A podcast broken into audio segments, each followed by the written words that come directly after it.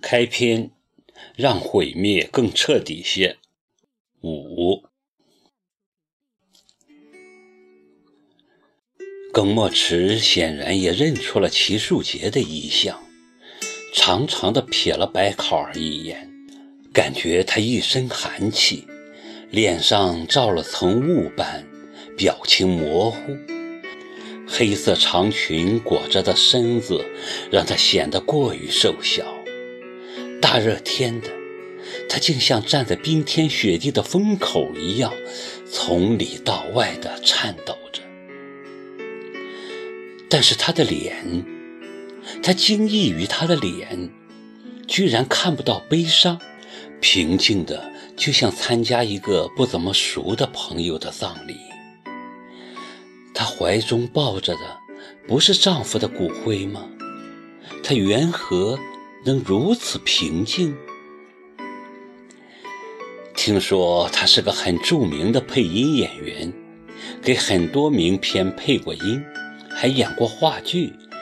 现在是电台一个深夜谈话节目的 DJ。他的声音连同他的名字，随着电波，在这座城市的夜空广为人知。叶莎生前就很喜欢听他的节目，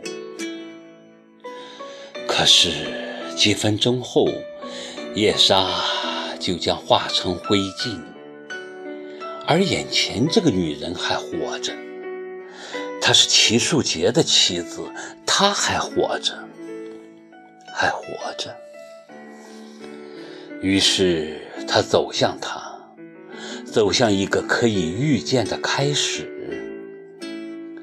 他也走向他，走向一个不可预见的结局。现在呢，这对各自丧偶的男女，就一起坐在飞往上海的飞机上，谈笑风生，却又各怀心事。对方的心里想什么，并不重要，重要的是感觉痛快。想想都痛快。齐树杰大概做鬼也没想到，自己尸骨未寒，深爱的妻子就和让他肉体出轨的女人的丈夫出轨了。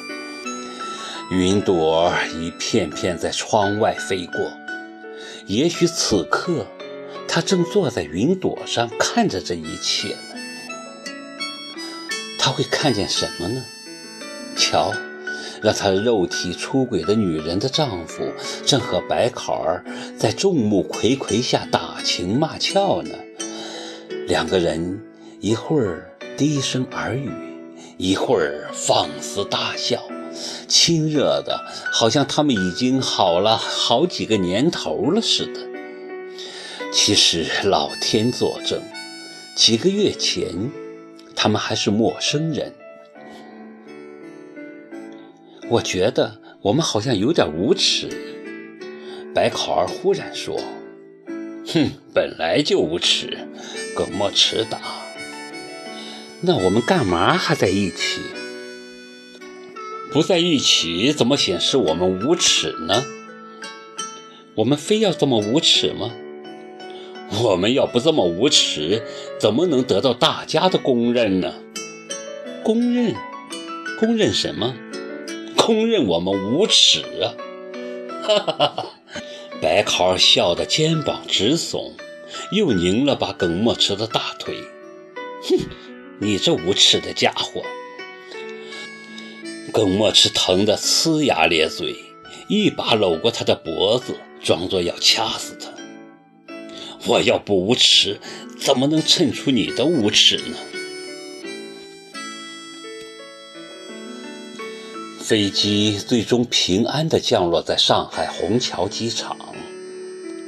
一走出机场，白考儿就变得沉默不语了。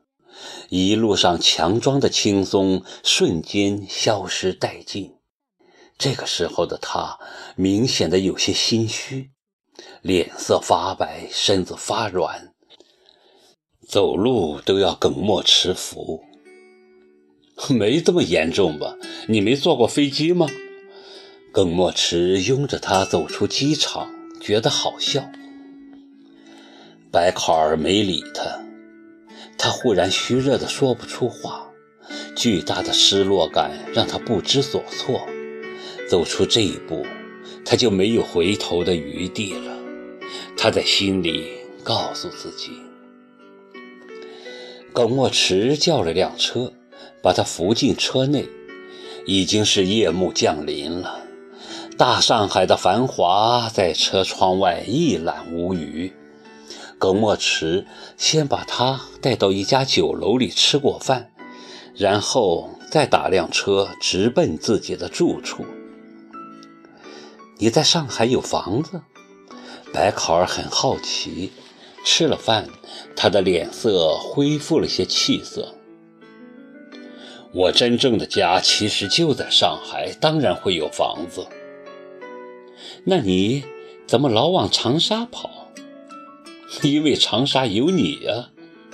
耿墨池哄他。过了一会儿，又说：“叶莎是湖南人，她一直不喜欢上海，一直待在长沙。没办法，我只能两头跑。原以为再也不用跑了。”没想到还是要跑，看来我跟湖南是真的有缘。听说你的工作单位也在上海？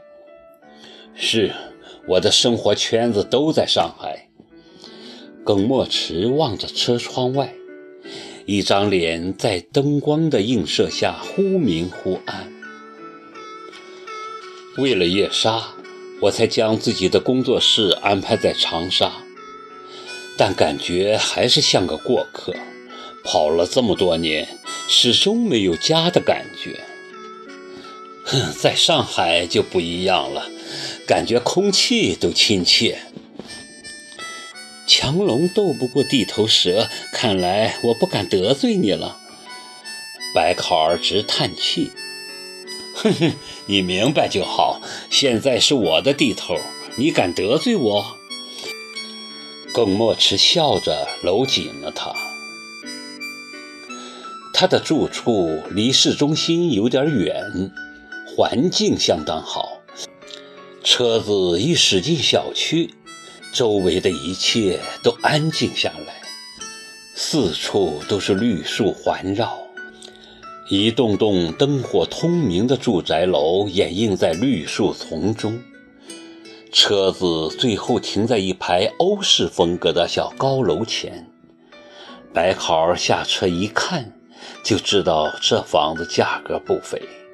复式的结构，阔气的大阳台，米色大理石外墙，家家户户都有绿色的落地大窗，典雅中显得格外的盛气凌人。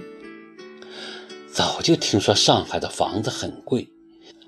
普通工薪阶层能住个七八十平方米的就很不错了，能住上这样二百多平方米的豪宅，绝非等闲之辈。